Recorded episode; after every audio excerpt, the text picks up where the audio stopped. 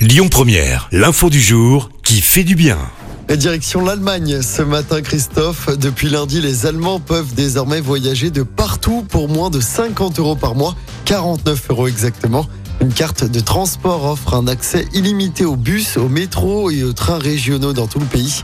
Avec cette initiative, le pays veut à la fois soutenir la population face à l'inflation, mais aussi favoriser évidemment l'usage des transports en commun. Et la formule est un succès. 750 000 tickets ont été vendus en pré-vente.